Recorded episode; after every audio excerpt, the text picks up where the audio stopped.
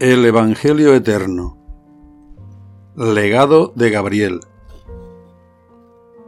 Juan, hijo de Zacarías En este mismo tiempo, en Jerusalén, Juan, el hijo del sacerdote Zacarías, cumplía su vigésimo aniversario. En aquel día Juan fue al templo e hizo oración.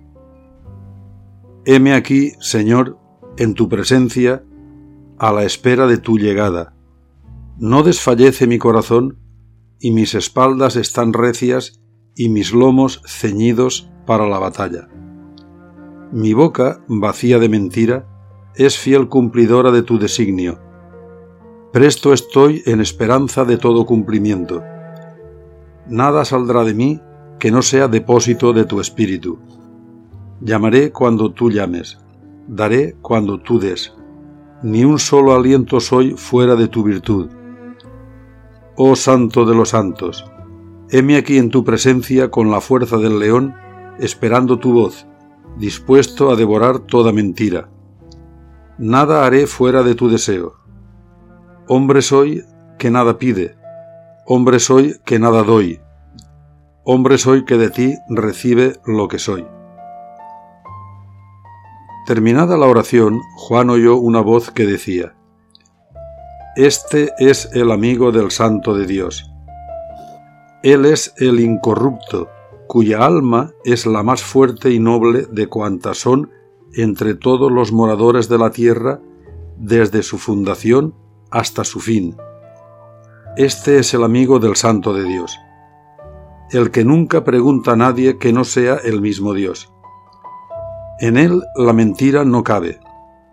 Por esto, convidará de parte de Dios a que todo aquel que le pida obtenga, a saber, un fruto limpio lavado en agua de arrepentimiento.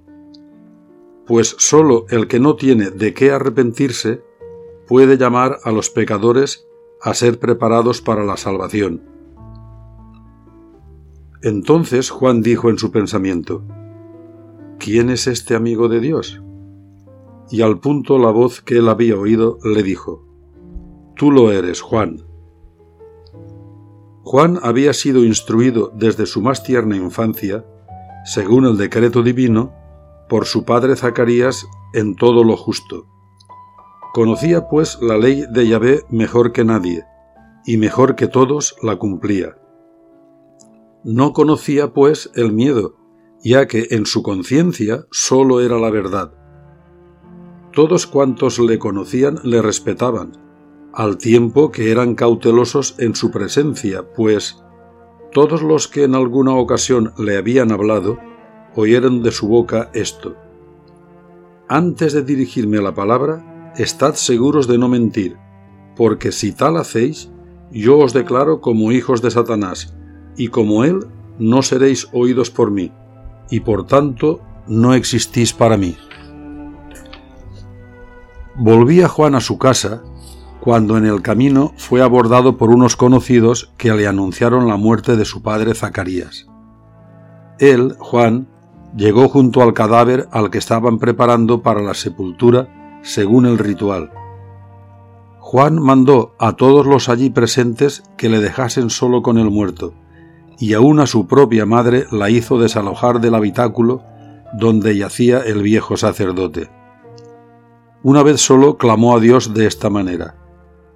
Oh Yahvé, recoge en el seno de Abraham al espíritu de tu siervo Zacarías. Ahora permite que mi alma se aflija, pues solo un hijo sin entrañas no siente el dolor del, alojamiento, del alejamiento de su honrado. Tomo del óleo de su cuerpo, que es muerte, la parte de bendición como testimonio de esta verdad inapelable que a todos llega. He aquí, pues, que me unjo en presencia de lo innegable para los hombres. Hecho esto, Juan permitió que se celebrasen los ritos funerales, pero no consintió que ni una sola plañidera de oficio se sumara al cortejo fúnebre. Luego que Zacarías fue sepultado, Juan ayunó durante una semana.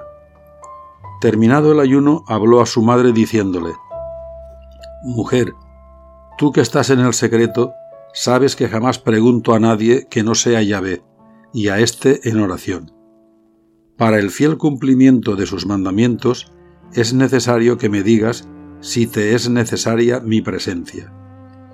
Isabel, su madre, le contestó, En mi seno te concebí, mis pechos te amamantaron, en mi regazo dormiste tus sueños, y en la verdad fuiste criado. Eres la alegría de mis días, y en la gracia de Yahvé el descanso a mis desvelos. En ti ha quedado cubierta toda mi necesidad. Así pues, no te aflijas, hijo mío. No es mía la voluntad de tus cuidados. Mis años están cumplidos en favor de Dios y los tuyos contados en obra de su voluntad.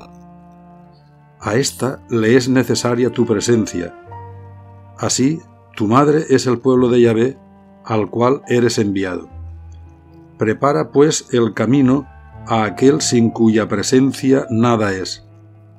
Él viene en pos de ti y se te ha adelantado, y al cual tú no eres digno ni de besar sus pies.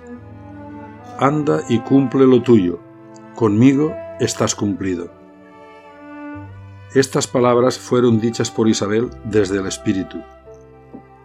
Y Juan, besando la faz de su madre, dijo, Liberado soy de la obligación de tu cuidado. Voy pues en el cuidado de aquellos que, le esperan.